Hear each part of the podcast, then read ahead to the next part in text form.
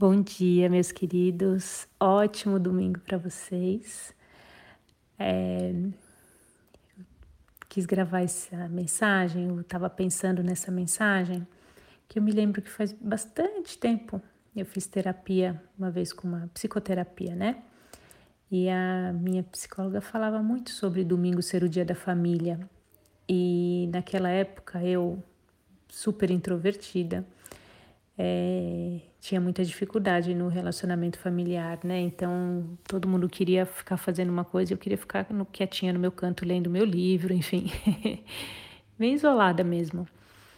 E de lá para cá, né, muita coisa mudou e eu acho que é importante essa nossa reflexão também, né, de como a gente fica é, junto com a nossa família. Também trago esse pensamento para esse momento da pandemia Muitas pessoas é, me procuraram no começo da pandemia, depois, é, porque foi mais ou menos em março né, do ano passado. Então, lá para abril, maio, muitas pessoas queriam fazer constelação porque não estavam conseguindo conviver em família. Ou é, estavam juntos com os pais e que estava sendo muito difícil né, morar com os pais, ou ficar distante dos pais, enfim, sempre tem uma questão aí é, a pandemia trouxe muito isso, né? Dessa da dificuldade de ir e vir e de visitar quando se pode, né? Quando se tem vontade e tal. Então, um pensamento, né, que eu via muito nas constelações desse momento, né, era sobre como é importante a gente reconhecer o amor que existe dentro do sistema familiar, né? Uma vez eu li num, num livro do Bert que ele falava, não vou me lembrar as palavras exatas, mas ele falava que a gente precisa, numa constelação familiar, buscar a fonte do amor, porque sempre, sempre, sempre existe amor dentro do sistema familiar, só que às vezes é como se ele tivesse sido barrado por algum lugar, né? Imagina um, um rio que tem um fluxo, né? E esse fluxo é de água ele pode ser como se fosse o fluxo do amor e em algum momento ele teve uma barragem ali, foi segurado, né? E é onde tem um emaranhamento, onde tem um, um desequilíbrio aí nas ordens do amor. E aí não se encontra mais lá na frente, né, no leito do rio, não se encontra mais o amor, ou se encontra o amor, né, correndo como um fiapinho de água. Aí você fala, puxa, é, cadê o amor desse sistema familiar? E porque as, as famílias, as pessoas que buscam a constelação, é, algumas vezes elas têm realmente muita dor e muita dificuldade de olhar para o seu sistema, né? Então, existem casos em que é, a pessoa se sentiu abandonada, né, pelos pais, ou não foi vista, ou se sentiu lesada às vezes, né, ou olha para os pais com um olhar de desaprovação, né, por qualquer motivo que seja. É, eu aqui, enquanto consteladora, nunca vou julgar, né, a gente nunca julga o olhar que a pessoa traz, porque é o olhar que ela tem, né, só que a gente vai é, trazendo um pouco para mais perto onde está o amor desse sistema, né? Onde que esse amor parou e deixou de fluir?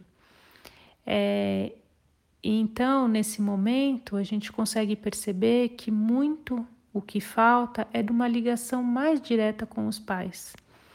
Simplesmente isso. Então, às vezes é um olhar de amor interrompido mesmo, em que em algum momento, né? O que, que é o amor interrompido, né? Isso é uma, um parênteses aí para uma teoria, né? Para vocês saberem a teoria. O amor interrompido é quando, por alguma razão, a criança achou que a mãe não ia mais voltar, principalmente é com a mãe, tá? É, então, às vezes a criança estava acostumada a ter a mãe todos os dias ali, a mãe foi trabalhar ou foi numa viagem a trabalho, por exemplo, e demorou um pouco mais para voltar do que voltaria, e a criança ficou com aquele medo da mãe não mais voltar. É, também pode acontecer que a mãe né, teve o primeiro filho, ficou grávida no segundo, quando foi para a maternidade ter o segundo filho, o primeiro também falou: Poxa, cadê minha mãe? Né? Nunca mais vai voltar. Então, sempre o amor interrompido é quando a criança tem as, as, passa pelo medo, passa, tem, tem o pensamento de que a mãe nunca mais vai voltar. Então, é, Pode ser uma questão de amor interrompido, essa dificuldade de olhar para os pais, mas pode ser também muito julgamento do próprio constelado, né? De olhar para os pais e não enxergar neles pessoas comuns, né? Ainda colocam eles naquela visão infantil de super-herói, de que o pai tem que, né, aquele pai perfeito, e é quando você começa a ver as questões porque ninguém é perfeito, você começa a julgar seu pai, ou a mesma coisa sua mãe, né? Então, é, é muito interessante a gente olhar para o nosso sistema familiar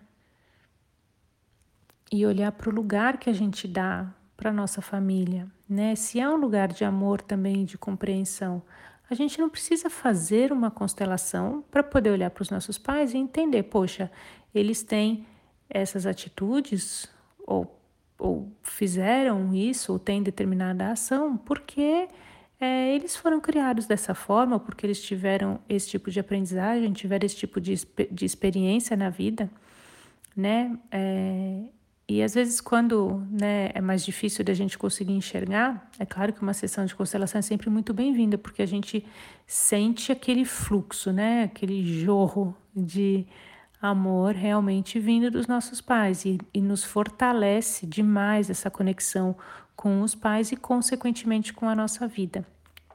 Então, outra coisa também, às vezes, quando a gente tem uma questão que a vida está emperrada ou que não vai, né, que não desenrola, numa constelação, pode ser que a constelação volte, né, para que você veja a sua relação com seus pais. Então, fica o meu convite para você, nesse domingo, né, de pensar qual é o lugar da sua família, qual é o lugar que você dá para sua família, qual é o lugar que você dá para os seus pais, né? Como você enxerga tudo isso e como vem sendo, né, esse lugar ao longo desses dias, né, ao longo dessa desses meses de pandemia, como que isso vem impactando a relação de vocês, tá bom? Um beijo grande, não esquece de voltar lá no post para comentar é, e para deixar também a sua, a sua reflexão, tá? Um beijo.